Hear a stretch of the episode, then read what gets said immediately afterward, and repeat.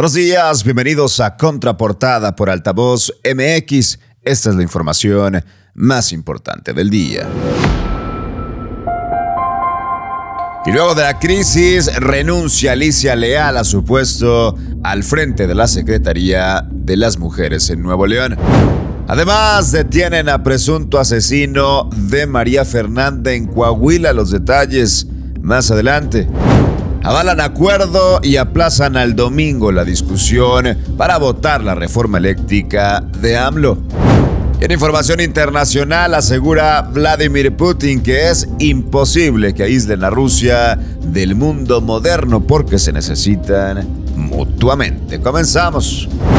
Qué gusto saludarte en esta mañana de miércoles 13 de abril con mucha información. Vaya que ha sido 24 horas de información importante, particularmente en lo que pasa respecto a las mujeres desaparecidas en Nuevo León. Han existido respuestas, acciones contundentes, afortunadamente también la detención del presunto asesino de una de estas mujeres desaparecidas, nuevos hechos, nuevos hallazgos, la fiscalía que también da su opinión al respecto de lo sucedido y la familia y las familias en general que han respondido en ese sentido. Y hablando de la información importante en este momento en Nuevo León, la titular de la Secretaría de la Mujer, Alicia Leal, renunció ayer a su puesto.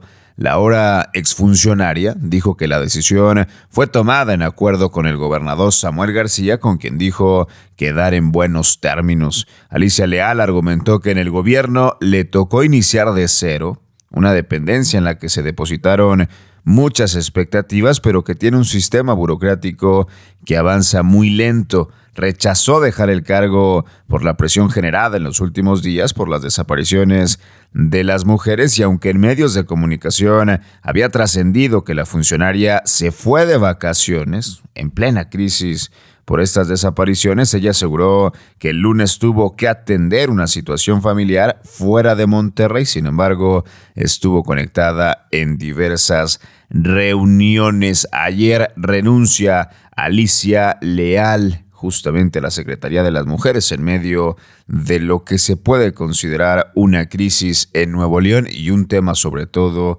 de emergencia, las mujeres desaparecidas en el estado. Nuestras presas están secas, no llueve y el gobierno pasado no cuidó el agua. Ahora nos toca jalar parejo. El gobierno de Nuevo León está trabajando para conseguir más agua y evitar el derroche. Ahora te toca a ti. La ciudad se dividió en siete zonas y a partir del 22 de marzo en cada zona, un solo día a la semana, se reducirá la presión del agua a partir de las 9 de la mañana. Busca tu zona en ahorratetoca.mx y ayúdanos a que haya agua para todos. Gobierno de Nuevo León. Vámonos con más información porque lo que también se dio a conocer el día de ayer y que ha causado diversas opiniones, sobre todo algo de tranquilidad dentro del caos, es la detención del presunto asesino de María Fernanda. Se le detuvo en un municipio de Coahuila, tiene 26 años y es acusado de ser el asesino material en este caso tras ser capturado en Coahuila, Raúl Alfredo N., presunto autor material del feminicidio de María Fernanda Contreras, fue trasladado a Nuevo León, en donde va a ser sometido a juicio. Custodiado por agentes ministeriales, el presunto feminicida fue llevado alrededor de las 22 horas con 25 minutos al hospital universitario para que pudieran realizarle exámenes de rutina. Alrededor de 30 minutos después fue llevado a las instalaciones de la Agencia Estatal de Investigaciones en la Avenida Gonzalitos para que se le tomaran las huellas dactilares. Por la tarde, en una rueda de prensa, Luis Enrique Orozco Suárez, vicefiscal del Ministerio Público de la Fiscalía General de Justicia, y el gobernador Samuel García adelantaron que la audiencia inicial podría realizarse entre el miércoles o el jueves para imputar al señalado por feminicidio, delito por el que podría alcanzar una pena de hasta 60 años de cárcel. Durante su exposición en esta rueda de prensa, el gobernador solicitó que se aplique todo el peso de la ley y que el caso de María Fernanda no quede impune. Vámonos ahora con información nacional porque la mesa directiva de la Cámara de Diputados avaló el acuerdo para aplazar hasta el próximo domingo la sesión ordinaria para discutir y votar la reforma eléctrica.